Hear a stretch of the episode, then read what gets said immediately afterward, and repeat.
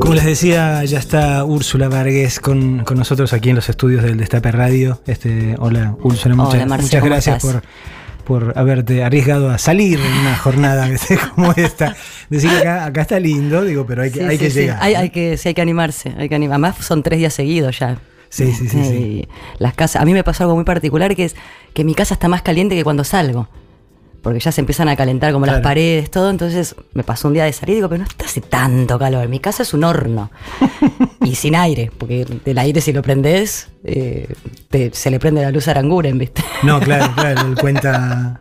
eh, Así que es estoy el con el contador, el contador. ventilador y manguera. Exacto.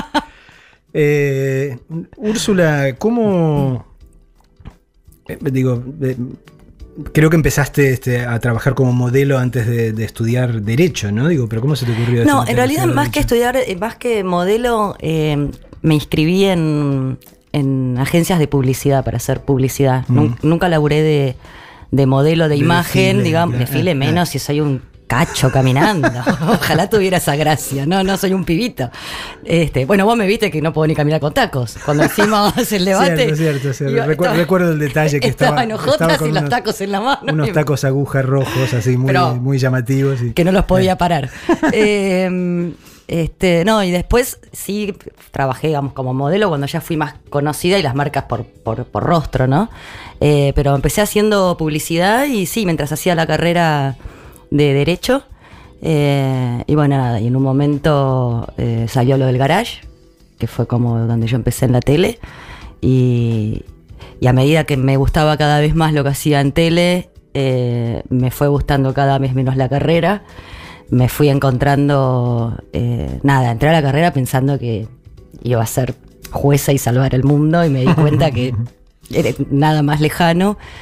Y además quería ser penalista y eh, lo que tiene la carrera de derecho es que hasta tenés un año de penal y después hasta que no tenés la especialización no ves nunca más penal.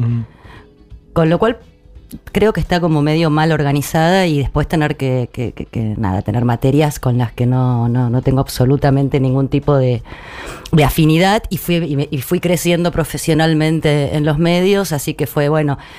Este año hago dos, este año hago una, me tomo medio año. Frené, pasaron 10 años y volví. Ah, ¿volviste? eh? Volví, eh, metí tres este, materias más y me volví a ir. Eh, y lo del garage, yo tengo un vago recuerdo este Sí. de- de- del programa, de ver las promos, qué sé yo, porque soy menos tuerca que Bruno Gelber. Eh, pero eh, tenías que saber algo de autos, este, de mecánica, qué sé yo. no, no, era- no, no, de así tipo taller, no. Eh. Eh, me- siempre me gustaron los autos, me siguen gustando muchísimo. Me parece que es un invento espectacular. Es como una casita rodante para mí. Eh, y me encantaban y me encanta manejar. Eh, no era un requisito el saber, digamos, el árbol de leva y, y todo eso. Este, no, en absoluto. Pero lo disfruté mucho. Fue un programa que disfruté mucho. El chicle de baja, diría Solari, si estuviese acá, que le encanta acordarse de todas esas partes de, lo- de los motores de los autos que ya no existen más. ¿no? Eh, y Y fue un programa que me permitió conocer mucho mi país, Sí. porque viajábamos mucho, hacíamos travesías solidarias y, y la verdad que mm, me quedaron dos provincias por no con no para no conociendo, pero este no fue fue, fue una, una linda experiencia con sus cosas, porque era todo medio lo atamos con alambre. Eh, pero bueno, ahí es donde más se forjan mejor las, las amistades que uno tiene. Porque nada, era viajar a Puerto Madryn y manejábamos el, cama- el camarógrafo y yo. Porque la productora no sabía manejar, que era como. Entonces eran horas y horas y horas. Eh. Este, que ya nos hablábamos con Diego.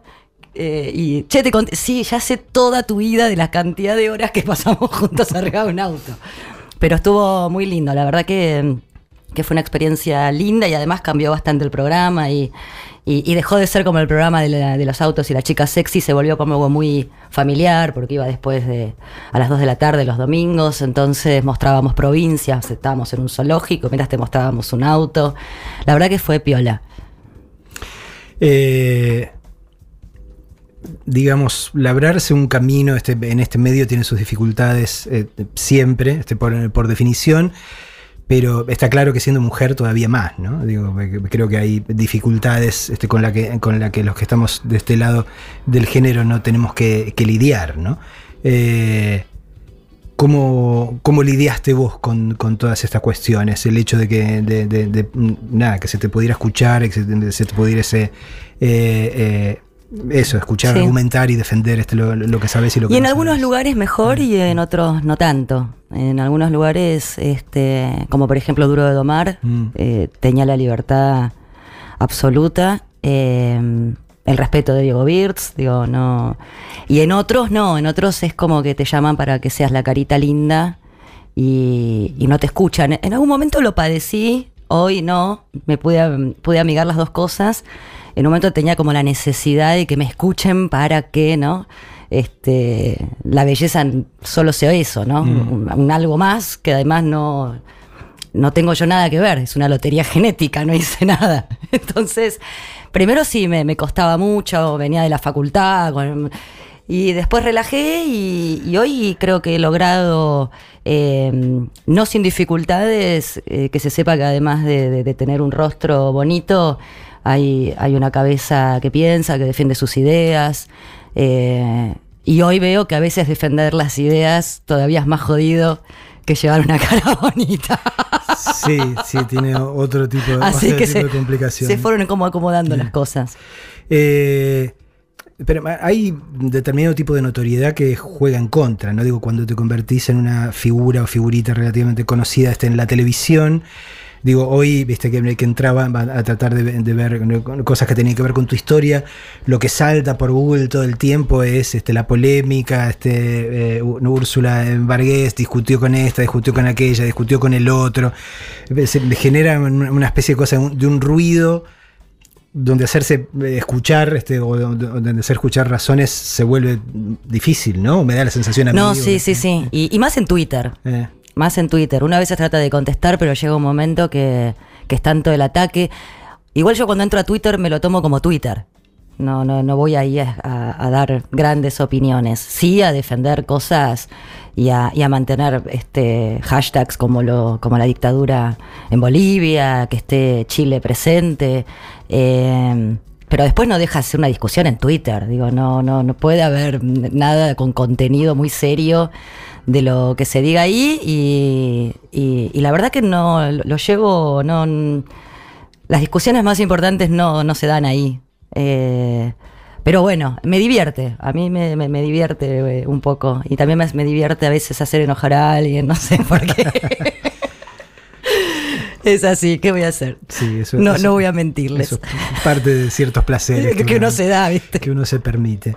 Eh, y, dirías que ahora finalmente encontraste lo que, lo que querés hacer. Bueno, ahora estás haciendo este, un, programa de radio también eh, en FM La Patriada. También tu llegada a la radio también fue medio azarosa, ¿no? Mi llegada a la radio fue de la mano de Rock and Pop, ah. allá lejos, que hice primero un verano. Este, después hice, bueno, laburé en Blue, después estuve muchos años en Delta. Em, eh, a mí me encantó. Yo la radio la conocí por Diego Ripoll, y, me acuerdo de volver a casa hace muchos años ya de esto y decirle a mi mamá, ah, ya sé que quiero. Eh, la tele me gusta, pero es otra cosa. Eh, no, yo no tengo necesidad de televisión, de estar en la tele, sí de la radio. La radio me es una, necesidad. Y, hoy la verdad que muy feliz porque mm, además de encontrar un espacio de radio en FM La Patriada, encontré un lugar de pertenencia, ¿no? Este, que a veces eso es difícil. Uno trabaja en canales donde a mí me ha pasado que, que no me. que vengan y te digan no digas tal cosa. yo mm. jamás eh, diría una cosa que no pienso. Pero he aprendido que a veces uno se tiene que quedar callado porque en ciertos canales que trabajas te dicen de este tema no se habla, este tema no lo tocas. Y, y uno se va cansando de que te llamen a dirección, ¿viste? y, ta, ta, ta, ta, y bueno, bueno, bueno. Y, lo lindo de, la patriada es eso, es que siento que, con seguramente muchas diferencias eh, entre quienes eh, la componen, eh, lo que más nos une eh, lo que tenemos en común y lo que pensamos sobre la realidad que, que nos toca tanto en Argentina como, bueno, hoy en, en, Latinoamérica. Y, y, entonces está bueno, está bueno trabajar en un lugar donde yo los sábados me levanto chocha. me encuentro con amigos. Es, es, es eso. Es parte de lo bueno que tiene cuando laburas con una algo que es una comunidad de laburo, este, no, no una empresa este, formal, eh, y por otro lado con un proyecto común, digo, más allá de las, las diferencias que pueda haber. ¿no? Digo, eso es lo que, la experiencia que, que nosotros tuvimos en los años que estuvimos en la patriada, y es la experiencia que tenemos acá también, ¿no? Digo, esa sensación de que más allá de que hay distintos programas, este, hay gente con la que mm, ni siquiera te conoces todavía, yo al cadete no lo conozco, por ejemplo, a, Pepe no lo conozco. ¿En serio? Sí, no, no, nunca. Pero esa sensación de que estás participando, no es simplemente un laburo donde venís a fichar y lo puedes hacer mejor o peor, qué sé yo, hay una, una energía que tiene que ver con una este, comunidad de, laburo que apunta. Sí, y una contención y está buenísimo. la verdad que, de hecho, el otro día estaba en el programa y yo dije, eh, las sacando a los amigos que uno tiene de la vida, ¿no? Pero las mejores personas eh, las conocí eh, en estos últimos años. Este, la verdad que es esa. Te estás refiriendo a Rinconet, ¿no? Por ejemplo, ah, a Rinconet, por ejemplo, eh, que lo, lo invité a mi programa, lo voy a invitar. Este, Rinconet es un personaje que me hace reír mucho, mucho. Yo cuando sea grande quiero tutear como él. Estamos conversando con Úrsula Vargas y seguimos con la música de la felicidad.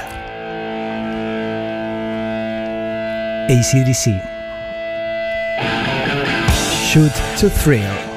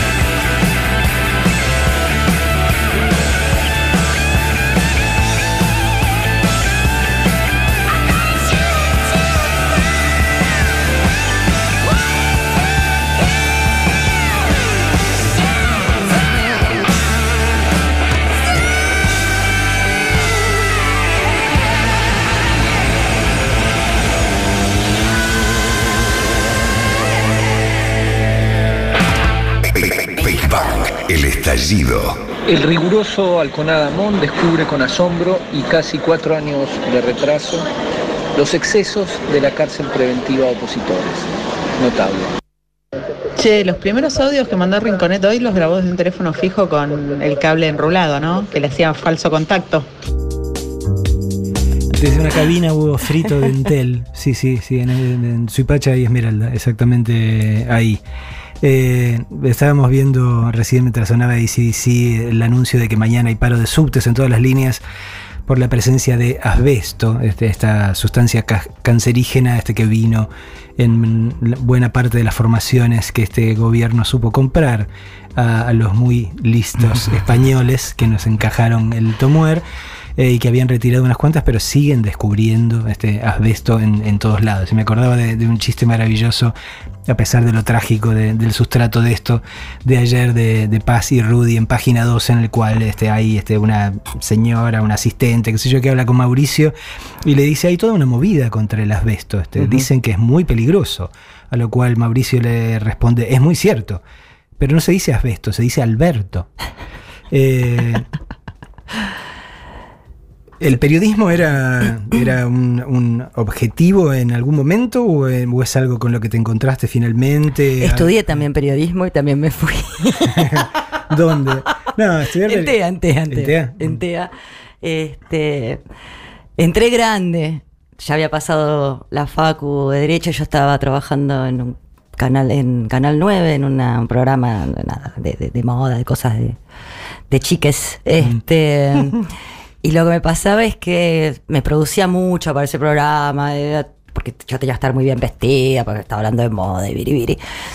Y llegaba a la noche a TEA y me encontraba con un montón de, estudiantes de, de, 18, de 19. Y, yo sentía que no, que no estaba como este, recibiendo conocimiento, ¿no? Y, y no me olvido más cuando fue eh, cuando fue que decidí dejar, que estábamos en una clase y no sé qué. La profesora pregunta de una palabra si era. si llevaba acento o no, tilde, ¿no? Entonces yo digo que sí. Me dice, ¿por qué? Porque sí, no me acuerdo. Lleva, no preguntaste, ¿no? lleva, qué sé la yo. La regla no me la acuerdo. Claro. lleva, lleva. y dije, bueno, em, no, voy a empezar a, a, estudiar y a leer y a autoabastecerme de conocimientos este, por otro lado. Pero mm, yo creo que una de las condiciones más, más importantes para ser periodista es la curiosidad. Eh, y yo soy muy curiosa.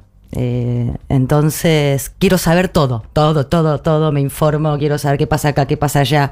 Este, y después, este, contarla y, tomar una posición frente a eso que uno dice. Ah, yo no le tengo miedo a tomar posición. Este, las cosas se, se, pueden discutir, uno puede no estar de acuerdo siempre que sea en, eh, un marco de respeto. Este, también puedo estar yo equivocada. Eh, por eso también me gusta escuchar a mucha gente hablar.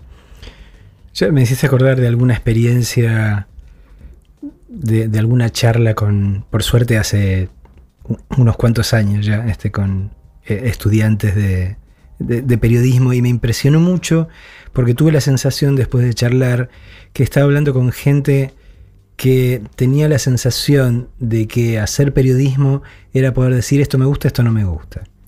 Este, poder subir un pulgarcito, bajar un pulgarcito, era, este, digamos, profesionalizar este, su compulsión a opinar de todo. Claro. Eh, y fue un momento donde dije, ay, carajo, digo, ¿en qué, en qué problemas estamos? Digo, si todos los, los, chicos y las chicas que están en esta circunstancia básicamente lo que quieren hacer esto, estamos fritos. Por suerte, este, la, experiencia demostró que, venía este, una camada este, de periodistas jóvenes. Increíbles. Este, bueno, los, los, Lijalad, los Colombati, los que, bueno, tantos de los que forman parte de esta radio, este, de, de La Patriada y de tantos otros medios que andan dando vueltas, ¿no? Desde la garganta poderosa. Sí, es como que le sacaron también la solemnidad al periodista, ¿no? Porque uno estaba acostumbrado a ese Neustad, a, este, a, a periodistas que, como vos bien tenían la razón y había que escucharlos porque sus editoriales son la verdad, ¿no? Cuando no dejaba de ser su opinión, básicamente, disfrazada de, una verdad única, ¿no? Eh, yo los descubrí también eh, el año pasado Y, y no hay nada más maravilloso de, de poder informarse y reírse al mismo tiempo, ¿no? Eh, y me pasó eso con, sí, con, con todos los que nombraste, con lo escucho todas las mañanas a Ari, eh, después sigo con Navarro, después sigo con, Pepe, este, y, me hacen reír, digo, dentro, es una noticia tristísima, pero de repente me pueden, me saca una sonrisa, ¿no? Pero, pero aparte es eh, una, una vuelta a la información, ¿no? Son periodistas jóvenes que lo que. El, primer deseo, este, el, primer impulso es eso, informar. Que era un temor que, bueno, me sigo acordando, en aquella época yo tenía, digo, yo laburé en Clarín en la década del 90, en un momento en el cual pude hacer lo que quise y pude decir lo que, lo que quería, que creo que fue el último momento de relativa libertad este, dentro de Clarín.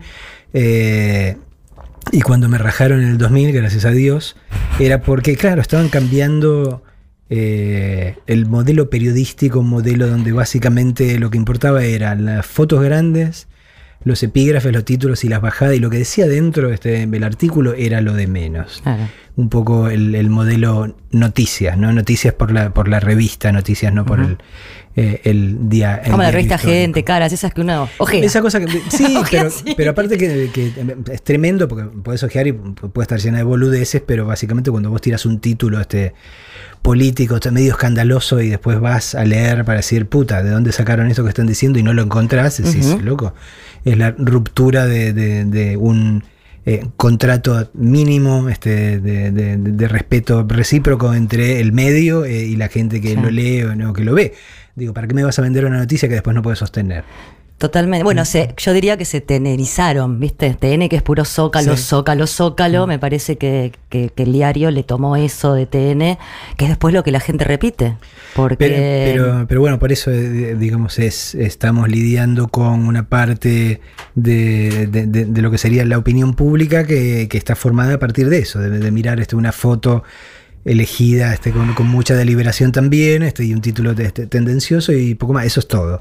Eh, y entonces por eso me parece una maravilla que, que- que toda esta camada de periodistas eh, jóvenes este, tengan esta, esta pulsión tan fuerte por, por lo que es la información pura y dura, ¿no? Y después, obviamente, este, lo pueden dar este, desde la, la informalidad y nos podemos reír y, está, claro. y está todo bárbaro, pero eh, es, es una especie de, de- de renovación del, del contrato del periodismo que yo pensé que, que sinceramente se iba a perder. Sí, eh, la, la verdad que yo creo que también lo que tienen los jóvenes es eso, ¿no? Eh, más allá de, lo- lo- de jóvenes periodistas, eh, así como pasó en Chile, que salieron, fueron los jóvenes los que salieron. Este, he visto imágenes de, de- de abuelos llorando, emocionados, agradeciendo ese despertar, ¿no?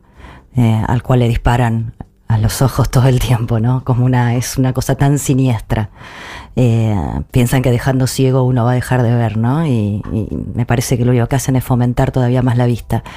Eh, y me parece que también estos periodistas saben mucho de historia, eh, están instruidos, estos jóvenes, y, y la historia no la vivieron, pero la leyeron y la conocen, y, y son astutos para decir, che, che, che, che, che, se está repitiendo la historia, ¿no? Eh, y me parece que esa, esa conjunción de, de saber de historia y de querer saber de la realidad, cuando está bien batida, bueno, creo que realmente da un buen periodista. Estamos charlando con Úrsula Vargués. Vamos a escuchar otra de las canciones que a ustedes los ponen felices. Esta es una que a mí me pone muy feliz también, a pesar de que tiene un trasfondo muy trágico. Eh, es el amigo Leonard Cohen, cuyo disco póstumo eh, faltan apenas tres días para, para que salga, que se llama Thank You for the Dance. Gracias por el baile, gracias por la pieza este, bailada. Pero este es uno de sus clásicos, Dance Me to the End of Love.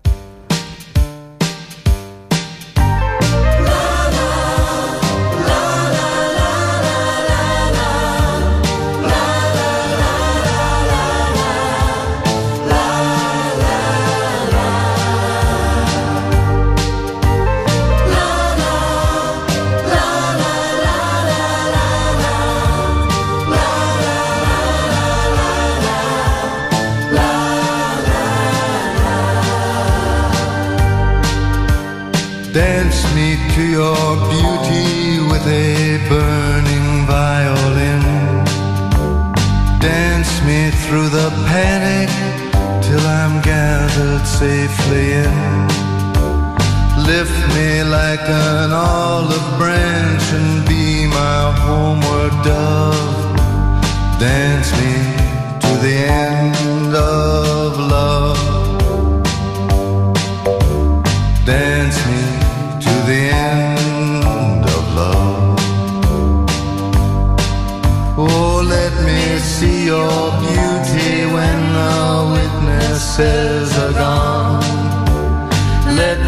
feel the moving light.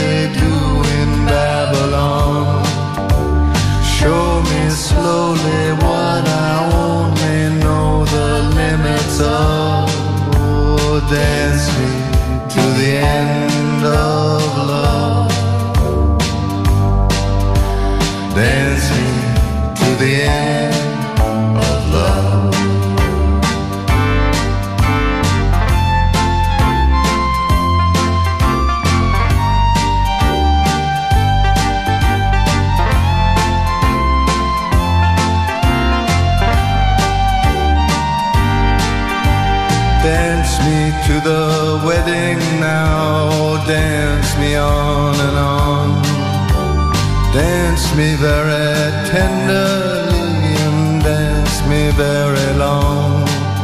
We're both of us beneath our love, we're both of us above. Dance me to the end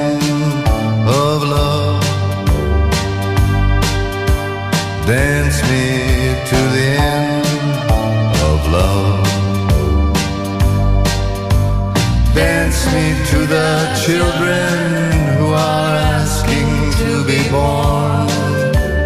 Dance me through the curtains that our kisses have outworn.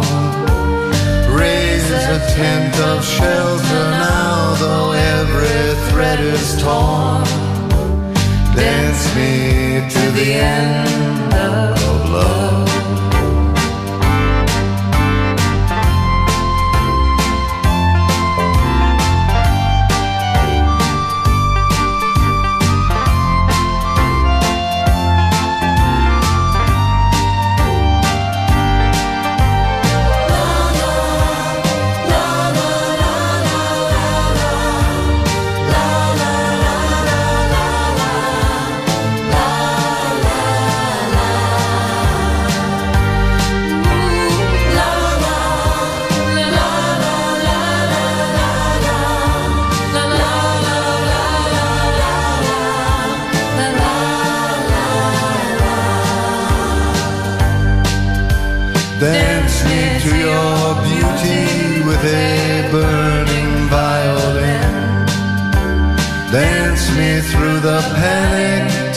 I'm safely in.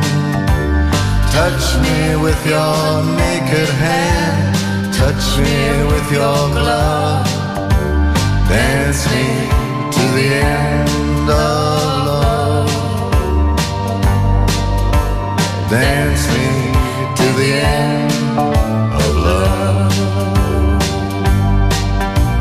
Dance me to the end of love. Big Bang. Remedio para melancólicos. Hacer un golpe de Estado en América Latina sin la participación de Estados Unidos es como querer jugar al fútbol sin una pelota. Es más, si los golpes de Estado tuvieran una lógica futbolera, Estados Unidos estaría agregando una estrellita a su bandera. El ineludible Santiago Donel nos explicará que es de progre denunciar los muertos en Bolivia, pero que en realidad se mataron entre ellos o fallecieron de muerte súbita. Acá estábamos como quien no quiere la cosa mirando las pa- pantallas de los televisores que están acá y hablando del tema este, del juicio eh, por el tema de los peajes, una de las, Sí. de las tantos este, procesos en los cuales el todavía presidente de la República está involucrado. Este, y entonces ahí eh, em- empezamos a apilar epítetos. que por eso estábamos fuera de Caos, micrófono claro. tratando de definir el personaje. Y Úr- Úrsula Vargas, como quien no quiere la cosa, dice: Ah, ¿sabes que a mí me, me- demandó ¿Cómo? Stop the presses. Úrsula Sí. eh, Vargas, Mauricio Macri te hizo un juicio. Bueno, no llegamos. Lle- Fuimos a, a- mediaciones ah. que él nunca fue, iba su asesor, que era, no me acuerdo, la, eh, no tengo la, lo tengo agendado. Eh, eh, sí, bueno, es- como, como suele pasar, eh, yo no había aprendido todavía que había que, que el periodismo tenía que ser todo incondicional. Ah, te faltó, su- me te fal- faltó, me la- faltó- ir a la clase de Santoro. Claro, claro, me faltó la de Santoro, la de Wiñaski, esas no fui. Y donde vos tenés que decir, parecería, se dice, me dijeron, me contaron, nunca poniendo nada Claro. Y estábamos en plena época de Duro de Domar y yo dije que, que bueno, que él estaba en eh, eh, como jefe de gobierno del, De Cava. de la- claro, de Cava. Y bueno, dije que así, lo que no, dije no, porque él roba trochi mochi. Duro de Domar. No, no, robaría. Sí, no, no. Ah, y ahí ya troche. nada, la- enseguida Tiki, demanda, bueno.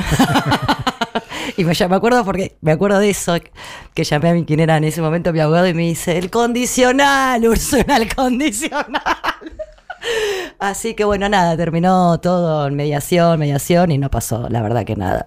Bueno, para pasar en limpio esto que quede claro que cuando el micrófono estaba cerrado y sonaba Leonard Cohen, nosotros habríamos estado puteando a cierto funcionario este, de alto nivel de, de este país, pero, pero bueno, no hay, no hay forma No, de comprobar. no.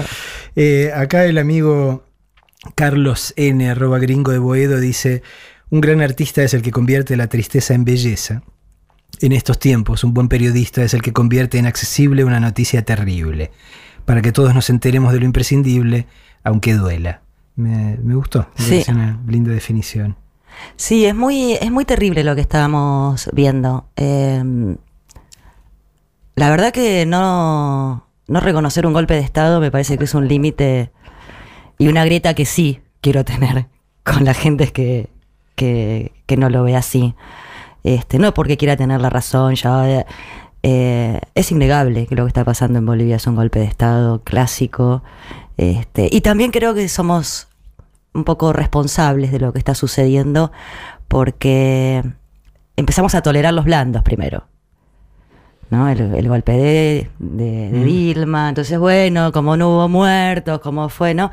Ecuador, entonces, pero eso va cachando el huevo de a poco. Y, me parece que lo que pasó en Bolivia fue la patada de gracia de lo que más o menos los poderosos venían tanteando que, que podíamos este, aguantar como sociedad en pos de que no haya muertos, ¿no? Entonces que sean golpes a través de la justicia, como con el moro y, y, la verdad que, que- es muy terrible el, el blindaje también eh, que tiene lo que está sucediendo en Chile, en Bolivia. Eh, bueno, están pasando un montón de cosas también en Haití, pero. Y ahí veis la diferencia, ¿no? De Haití nunca es. No este, figura no, en ninguna No tiene ninguna riqueza. lado, exacto. ¿no? Solamente tiene mucha población pobre, digamos. Así que a nadie le interesa ir por ahí. Pero, pero la verdad que, que duele mucho, duele mucho. Yo no pensé nunca que iba a volver, yo no lo viví, era una beba. eh, eh, Cuando eh, pasó, pues pusimos los procesos militares, este, cívicos, militares, este, en nuestro país, pero pensé que nunca íbamos a volver como sociedad a ver un golpe de Estado así tan virulento, ¿no? Yo creo que, que es una consecuencia directa del hecho de que se les está cayendo el tinglado en tiempo récord, porque hicieron todo lo que hicieron, como vos decías, iban cachando el huevo este de a poquito, este, y habían buscado otras formas, sabiendo que en principio este, la, la, la vía de la fuerza no era una a la que querían llegar, entonces tomaron todos esos atajos en, en los que hicieron funcionar a, a la maravilla este, la, la, la maquinaria de la justicia formal, de los grandes medios de comunicación, eh, y empezaron a generar todos estos procesos, como vos decías, lo que le hicieron a Dilma, eh, lo que pasó en Ecuador Correa, este, con, sí. en el- con Correa, eh, pero creo que esto que estamos viendo ahora es una consecuencia de que se quedaron sin papeles en algún lugar. En cuatro años se le prendió este fuego todo, por- perdón, por todos lados. eh, y no tenían plan B, ¿no? Entonces, este, eh, digo, es, es muy notable la velocidad con la que se precipitó todo después del Ujú. 27 de octubre acá. Eh, yo recuerdo cuando hubo acá antes de las elecciones en Habrá Consecuencias vino este, un amigo de, de Horacio Berbisky, eh, que es un mie- miembro histórico del PT, que se llama Diogo de apellido. eh, y cuando le preguntamos qué iba a pasar con Lula, que todavía Lula estaba este, en, en preso en ese momento, él dijo muy rápida y claramente, ¿no? Depende de las elecciones de Argentina. Mira. Este, decía, depende de lo que pase, este, Lula sale o no sale. Efectivamente, Sí. este, se ganó en las elecciones y Lula. Sí, yo eh, creo que lo salió. de Lula fue, fue un golpe que no, no se la bancaron. Viendo a Lula libre. Y aparte, por eso te eh, digo, fueron dos días, fue el mismo sí, fin de semana, sí, ¿no? Digo, fue un viernes a, eh, a un domingo. Y creo que, eh, claro, cuando se les acabaron todas las argucias que, que les habían venido saliendo este, tan bien a la hora de, de desgastar esta- estos procesos políticos en cada uno de nuestros países, eh, y sus gobiernos no están no están pudiendo revalidar, ¿no? No. Es lo que le pasa a, este, a, a tu amigo Mauricio. Eh, que cuatro años y out y cuatro Yo no me- años porque quisimos que fuesen cuatro años. Sí, yo me- Digo, sí, claramente. sí, sí, también. Yo me imagino igual, la, bueno, Lagarde ya se fue, ¿no? Obviamente hizo todo lo que tuvo que hacer y se fue. Pero a veces cuando fantaseo estupideces en casa, eh, pienso en cuando se reúne el FMI y dicen, tanta guita le prestamos a este tipo y no pudo ni siquiera tener una reelección. Exacto. ¿viste? ¿A quién le prestamos plata? Deben estar mirando a todos y Lagarde no, Lagarde se fue, ¿viste? Pero, de verdad hicieron... Muy con el culo al sur, diría, porque siempre decimos con el culo al norte, en este Sí. caso el culo lo tiene al sur, digo, porque la cantidad de guita que han prestado este, a este país, este, si este país se pusiese en este la gran Rodríguez Sá, no pagamos más, en default, ¡No pagamos más! se les armaría este un, un- un quilombo este muy serio, Sí, claro. ¿no? Digo, lo cual es en todo caso la, la única ventaja comparativa que tenemos en este proceso que se abre ahora de, de negociación, ¿no? Decir, ok, nosotros estamos en problemas, pero ustedes también. Usted también, claro. Yo creo que esa es, es por ahí. Me parece que es por ahí a donde hay que decirles eso, ¿no? Mirá si nos ponemos, nos ponemos locos. Mirá, mirá cómo nos ponen. Mira lo que me haces hacer. Voy a hacer lo como que- decía claro. tu, tu amigo Mauri. Eh, seguimos charlando con Úrsula Vargas y ahora vamos a escuchar un tema que me consta que hace muy feliz al amigo Ricky Curcorro. Fatboy Slim y a mamá.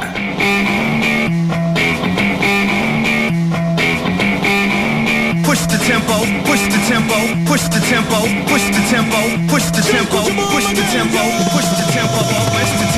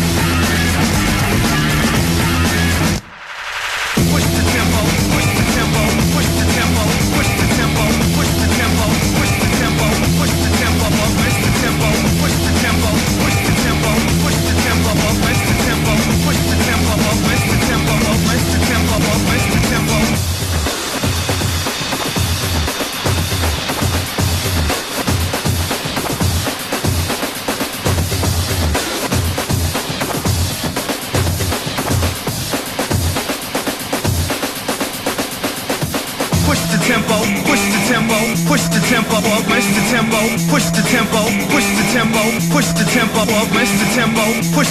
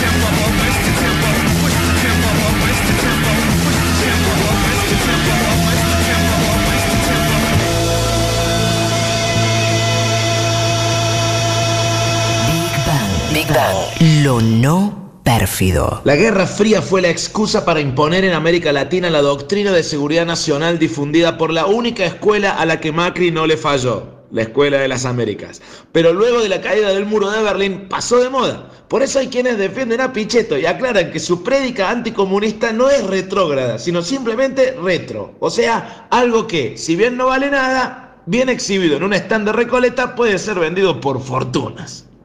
Dijo Ernestor. El dogma liberal y neoliberal es que otorgando beneficios impositivos a los sectores concentrados se genera empleo y actividad. Por supuesto, si algo logró el macrismo es mostrarnos que todo es mentira. Che, me comí una S, me salió medio... Pero bueno, quereme igual.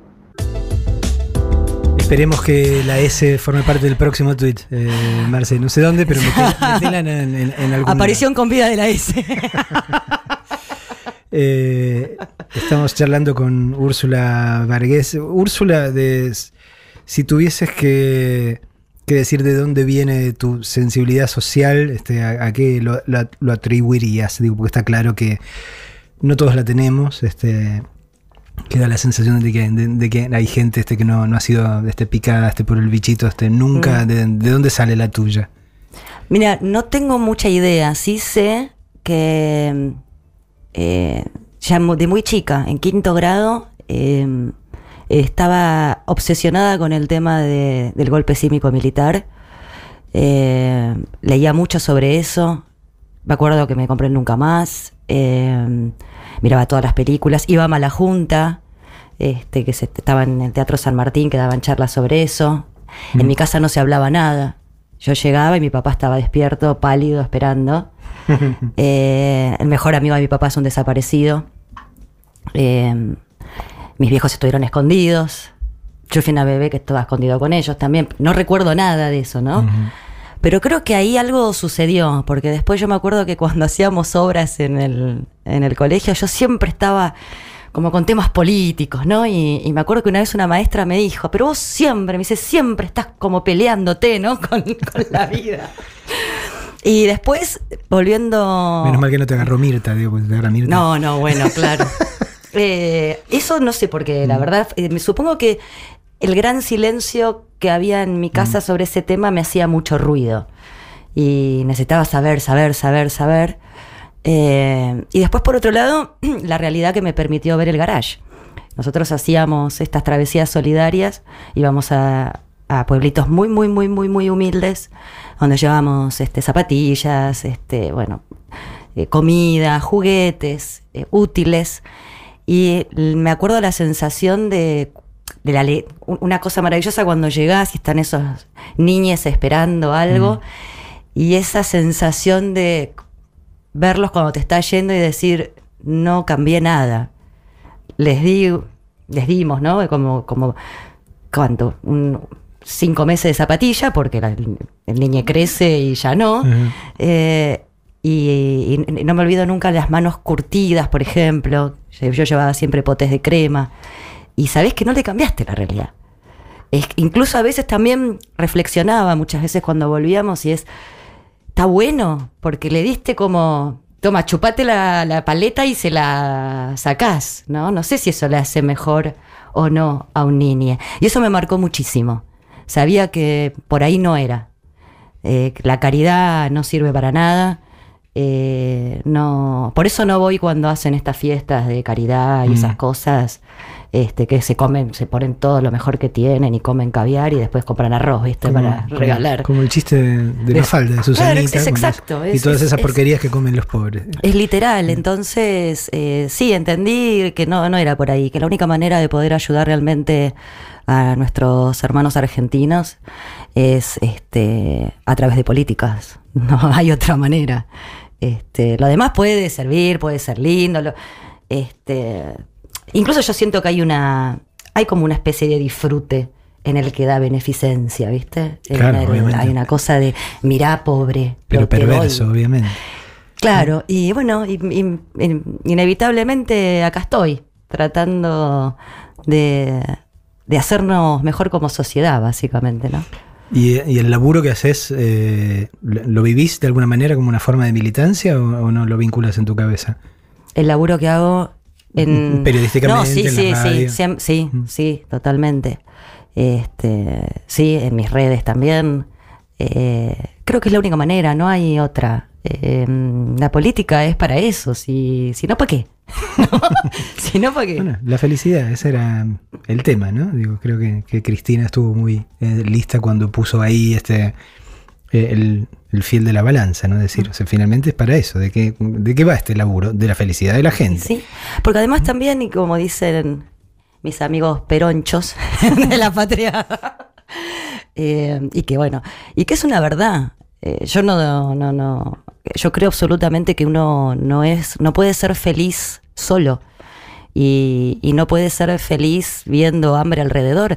No, no, no se me, no, no, no, no me pasa. Bueno, pero digamos, ese es un descubrimiento que hemos tenido en estos años.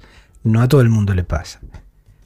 Estamos los que creemos que somos este, una enorme mayoría del pueblo argentino, aquellos que, o sea, hacemos nuestra esa frase de Leonardo Fabio, ¿no? Cuando dice, me dice peronista porque no se puede ser feliz en soledad.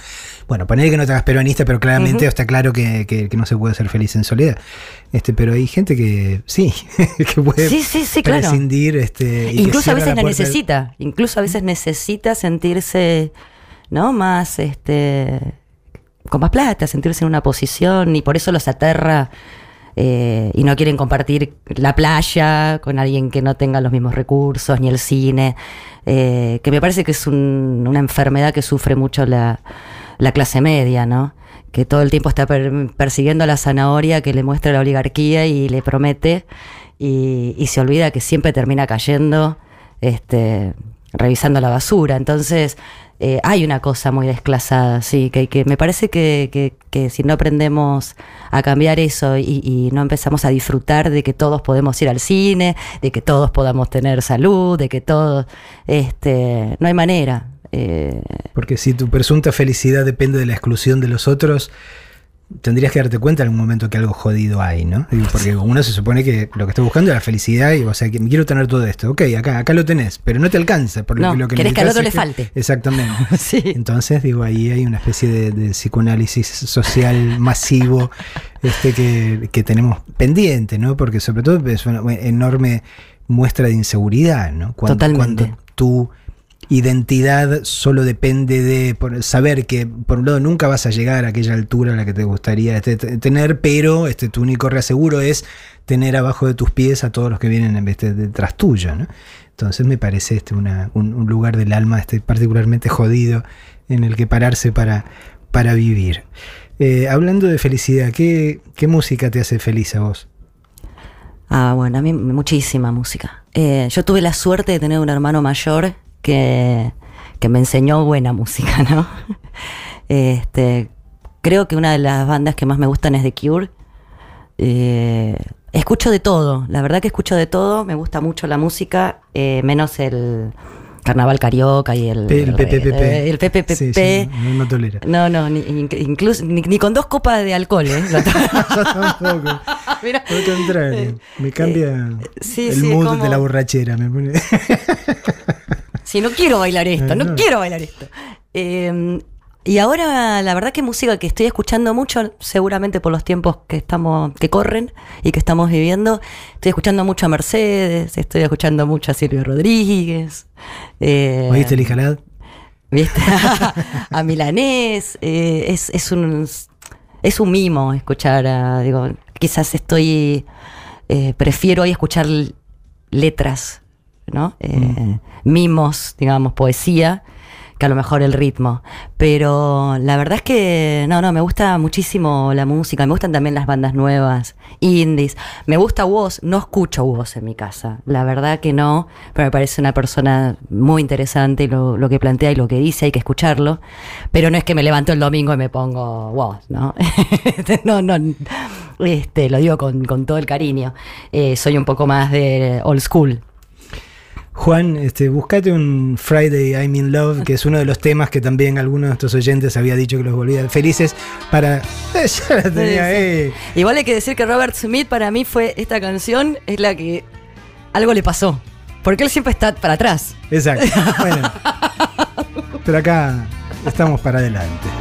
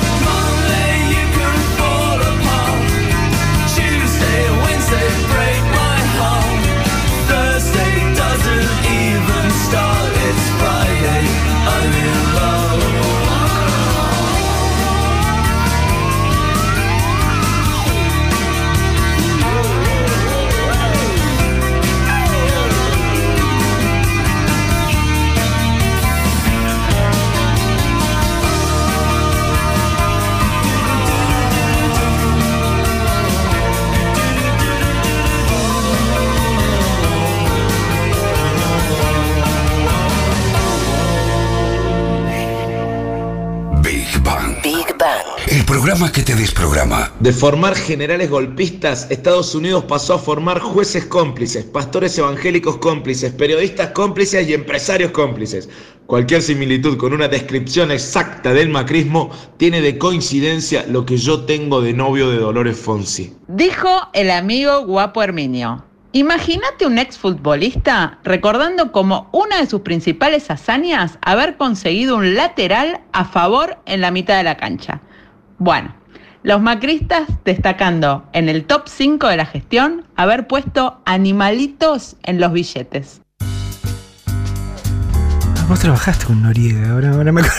Sí, sí, sí, no, no, pero no me, no, ay, es raro. eh, Viste que hay gente que uno queda como, ¡ah! como el koala, viste, el- porque no era así. no era- por lo- o por lo menos no, yo que en Duro de Omar era, eh, no sé, no sé, yo la verdad que te- te- no sé qué decir. Cosas que el macrismo perpetra sobre la gente. Bueno, Bueno, es como la nata, ¿no? Digo, yo lo miraba en día de, lo, lo- lo leía todo y de repente otra vez el koalita diciendo, ¿qué pasó? ¿No? Eh, ¿Cuándo el más débil es Clarín ahora? ¿Cuándo sucedió?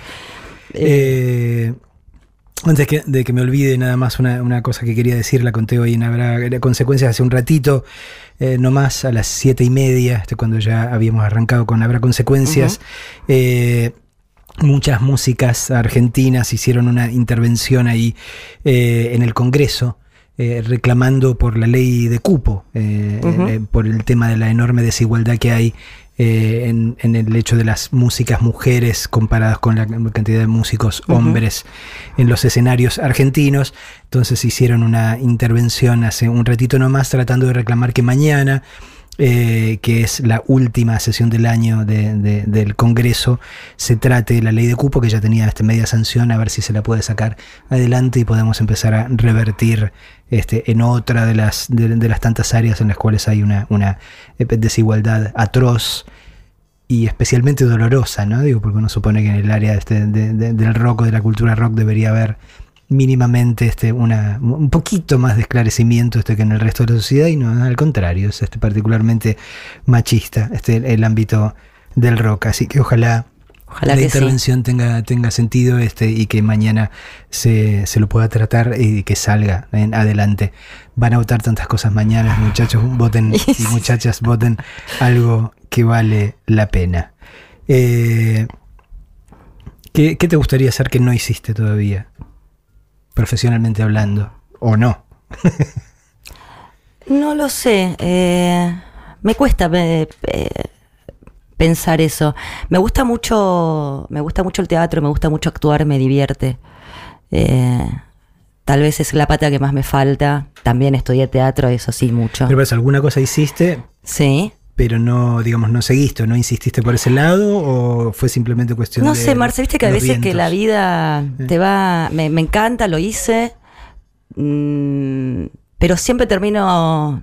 Siempre termino atrás de un micrófono hablando. No, no, es como. Es como eh, esa escena del Padrino 3 donde, donde Michael Corleone dice, justo me estaba por salir y me trajeron adentro otra vez. Claro. Sí, lo entiendo perfectamente. Sí, sí, uno dice otra vez. Bueno. Eh, no, yo creo que teniendo. Haciendo radio me veo. Me veo toda la vida. No soy muy. Este. A ver, eh, ambiciosa, ¿no? En cuanto a estar pensando. Me tuve que comer tantos sapos también, tuve que pasar por tantos lugares, que, que cuando uno encuentra un lugar amable, como te decía recién, eh, decís, acá me quedo un ratito, ¿no? acá, me, acá me voy a quedar un ratito. Este, y, y la verdad que me gustaría así trabajar a lo mejor en un, en un programa periodístico con sentido del humor, ¿no? No una cosa seria en, en la tele, eh, donde se pueda hablar, donde mm, he sido panelista y, y no, no estoy hablando mal de los, del panelismo, pero el panelismo está muy mal llevado, entonces es saber quién grita más, eh, no, ¿Quién interrumpe más? no se escucha. Y hace poco cuando me invitaron a Intratables les dije que, que no, pero porque la paso mal. Es decir, voy a hacer carne de cañón, porque obviamente este, es como que te llaman para no, te ataquen 17, pero además no solo que te ataquen, que todo bien, sino que tampoco te escuchan ni te dejan hablar. Entonces uno termina de- cansado, porque. Eh, y no. Y sobre temas importantes, ¿no? Porque el- el te grito encima cuando estás hablando de chimento y quién está con quién y quién. Bueno, qué sé yo, el que grita más fuerte gana. Total, el contenido es medio pavote. Pero cuando estás, estás debatiendo política, estás debatiendo ideas, estás debatiendo cosas que son muy importantes para un país, me parece que, que hacerlo a los gritos básicamente es eh, no hacer nada. Es ir a perder el tiempo y a, y a ver si, si alguien te escuchó un ratito, ¿no? Alguien tiene que hacerlo, ¿no? Digo, Sí, no, seguro. Así como lo hace Alberto, este, con una paciencia de santo, qué sé yo, Cintia García, este va y se Bueno, pero bueno, Santoro. escucha, tal, tal. Lea- yo, eh, O Leandro Santoro, Claro. Leandro Santoro, claro, sí. Yo los miro, una vez le puse a Leandro, le dije, Lean, yo, ¿cómo se la puede con el estoicismo que tiene? Yo estaría. No te, Vamos a tratar así. No, pero genera una violencia. Buscan eso. Buscan es- además ponerte violento de alguna manera, ¿no? Para después, ¡oh! Mirá qué violenta. Como el dedito de Alberto que Exacto. es peor que un fusil. El dedito de él que lo apuntaba como si fuese una ametralladora. Sí, sí, según- el niño rico de mamá, mamá, mamá, me apuntan con el dedo. Según Leuco, que hoy estuvo declarando este, en tribunales. Eh, Dios mío. Eh, eh, seguimos charlando con Úrsula y nos tomamos un oasis musical.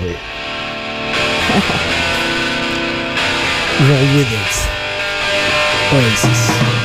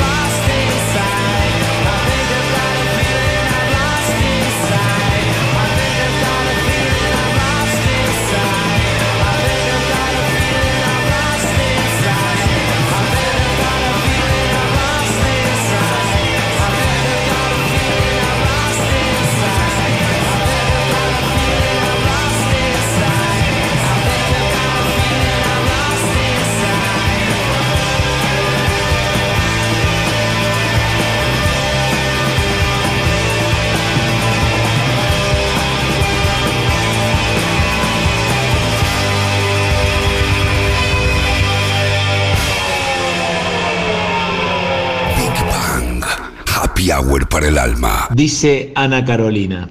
Ay, por favor, que Satán no me deje caer en el consumo de cocaína porque aparentemente es la droga de entrada al evangelismo. Dijo Telonio M. La PEWE, periodista de TN, está indignado porque no puedan encarcelar sin condena, cuando todos sabemos que se robaron todo. Pone varios y dudosos ejemplos, como se robaron una fábrica de papel. Sergio, trabajas en Clarín. ¿Cómo se te ocurre ese ejemplo? Del maestro de luz El Bosnio. Por inexistencia de delito archivan la causa contra Timerman. En realidad, la causa fue el delito. Rinco sigue en el mismo bar. Decinos dónde está Rinco, vamos y pagamos la cuenta nosotros. Digo, porque, eh, y Marcela, Marce, vos nos seguís debiendo una S. Está claro. Eh, Úrsula, eh, ¿qué, expectativas tenés eh, a partir del 10 de diciembre?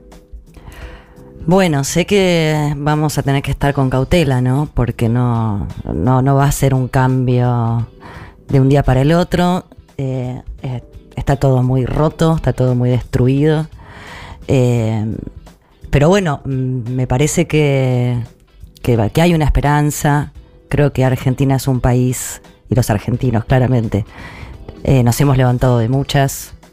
Eh, pero sí creo que tenemos que, que dejar de pavear, por decirlo de alguna manera, y tomar ciertos temas que, que nos son muy importantes a, la sociedad, que por ejemplo es el tema de nuestra justicia.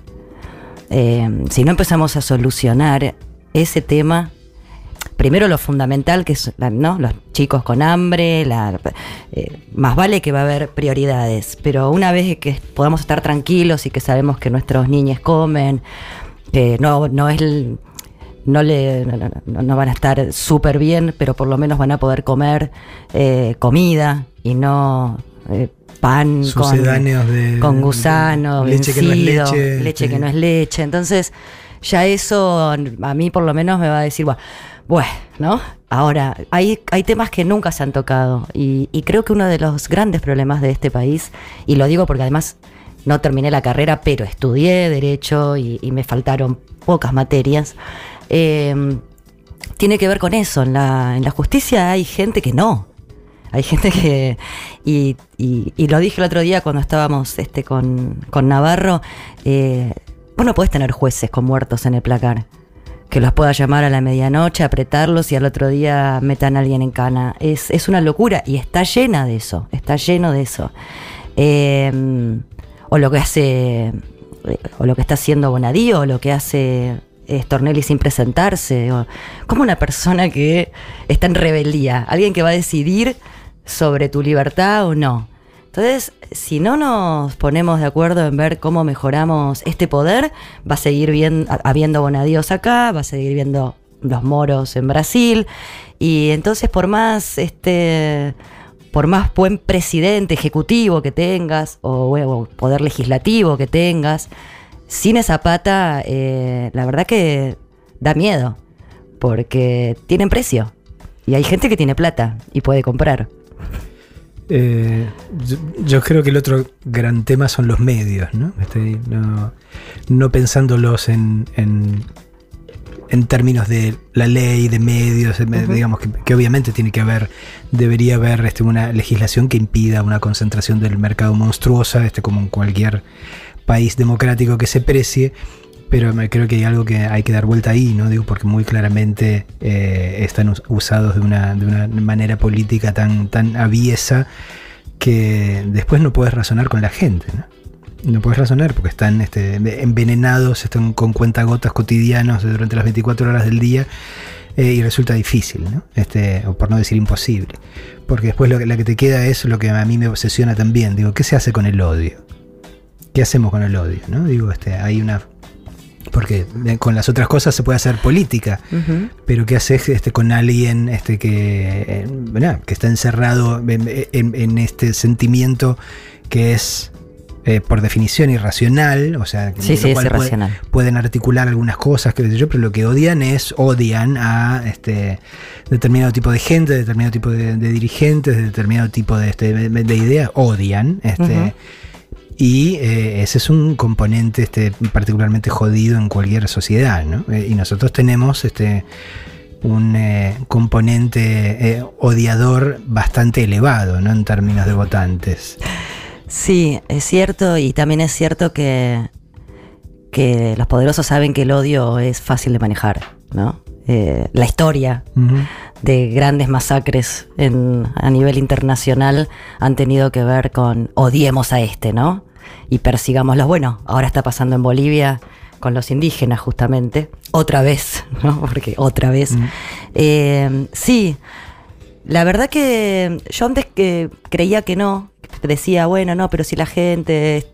eh, a ver, si ves un, un TN, también podés leer un página 12, ¿no? Y haces A y B y decidís vos tu C. Pero la vida me demostró que, no, existe. Son, son los menos los que realmente, como vos decías, leen la noticia, dicen a ver qué me dijo, a ver qué no. Y sí, me parece que, que- que el odio eh, es algo que ha sucedido y que ha sido. Todos lo tenemos. Solo hace falta, ¿no? Que te Sí, den en el con- cosito, con ¿no? matices, digamos, porque No, uno- no, desde ya, y uno- tiene sus broncas este, y uno hay gente la cual este, nada, la, la dejaría en una jaula en medio de la Plaza de Mayo esto durante los próximos cuatro años, pero, pero en realidad tampoco ni, ni siquiera hay odio, y mucho menos hay odio hacia la gente que los vota, digo, este. Pero yo creo que hasta tienen un odio como a sí mismos. Es porque es como vos decís, es muy racional. Es la además es la repetición, no es una idea. Ni siquiera, ni siquiera te dice, bueno, pero. Y, y cuando les preguntás algo. Y, y no tienen respuesta. Y a mí me, me llama la atención, ¿no? Yo me miraría al espejo y diría, ¿qué me pasa? Que no puedo responder o no puedo mantener un diálogo con alguien que me está diciendo, che, pero ¿por qué decís esto? Más que ladrar eh, más que tener rabia y, y diseminarla por todos lados. Sí, creo que lo de los medios de comunicación eh, es muy importante. Bueno, conocemos la historia de Clarín y de dónde viene justamente su papel y todo, ¿no? A base de mucha sangre. Hablando de fábrica de papel. Hablando de fábrica de papel. Este, y además también cómo se blindan entre ellos, ¿no? Los tantos eh, periodistas que dicen a veces barbaridades, pero entre ellos se cuidan el culo y, y están, ah, están viendo que cualquiera de nosotros Mm. te pongamos una coma mal para venirte encima, ¿no? Eh, sí, creo que sí, pero la justicia me, me genera me genera más temor, porque te pueden llevar en cana, Mm. ¿no? Y lo más preciado que uno tiene es la libertad. Eh, esta es una canción que muchos de ustedes pidieron, este, de- diciendo que los hacía felices, pero además nos sirve para que tengamos aquí el momento Tano Gentili en esta hora final de Big Bang.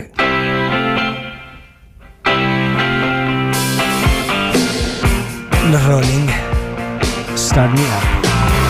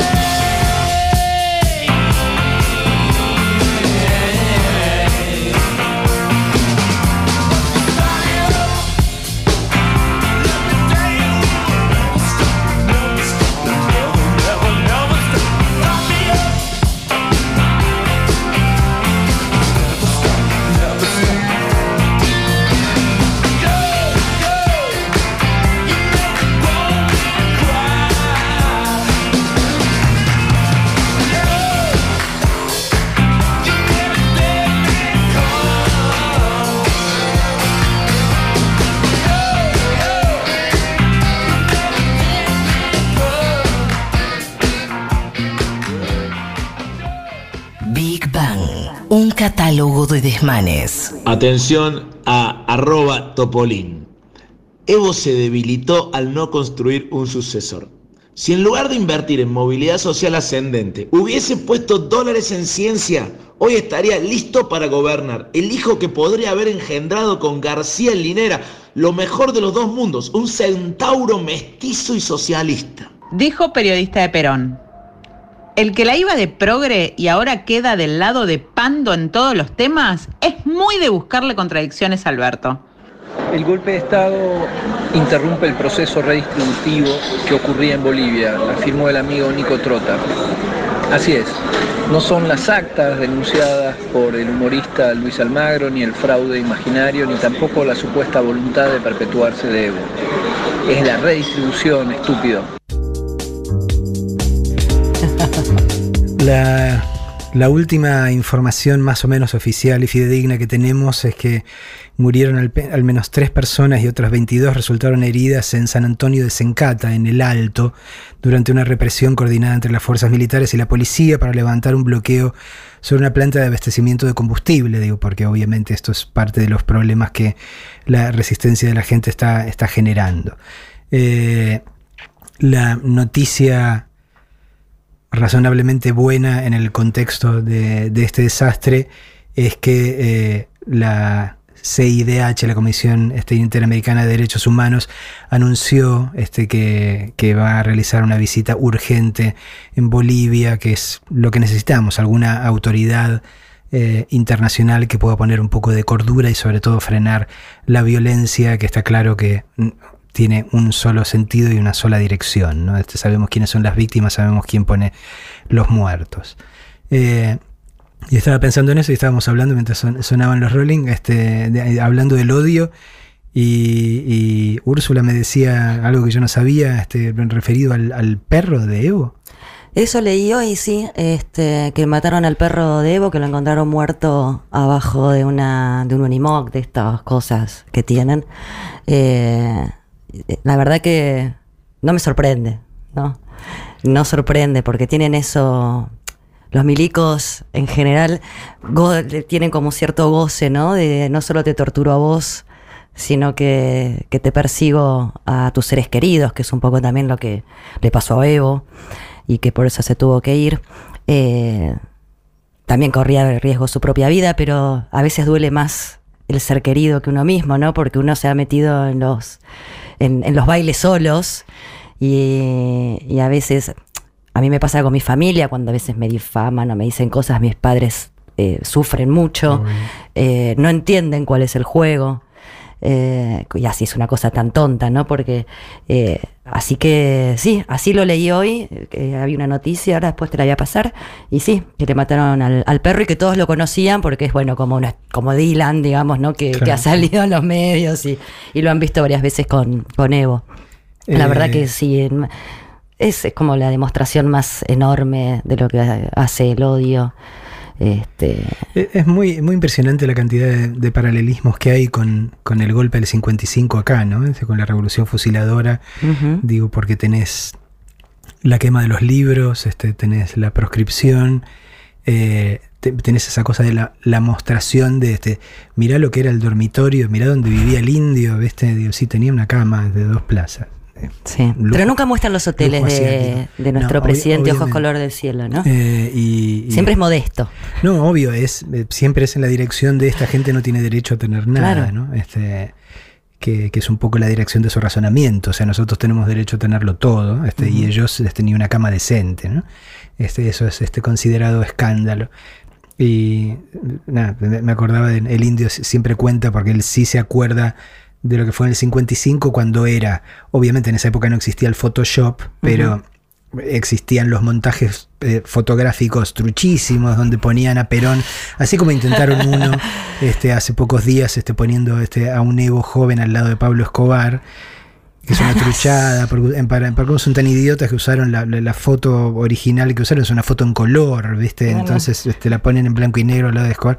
Pero digo, esa cosa de de tratar de demonizar al otro, ¿no? Digo, si está tan claro este que vos sos el republicano, si está tan, tan claro que vos sos el democrático, el que está por las instituciones y todo, ¿por qué necesitas hacer ese tipo de cosas? ¿Por qué necesitas construir un monstruo este, para, para que la gente este, lo, lo incendie en una plaza Sí. como si fuese el monstruo de Frankenstein? Habla un poco eh, más bien de, de- de- de conciencia sucia, no de Sí. conciencia intranquila. Y ¿no? suele ser un monstruo que ellos inventan y que termina siendo el reflejo de ellos mismos. Proyección, Porque no hay nada. Cristina. Sí, claro, bueno, como eh, mi mamá es psicoanalista, así que esto de. sí, yo también. me- así he crecido. Este, sí, bueno, eh, terminan. Cada cosa que ellos han acusado es como que les vino eh, exactamente Son lo mismo. deseos oscuros este, Claro. proyectados sobre la pantalla del Es un otro, no, su no reconocimiento y dice, no, él, él, él, y, y es terrible.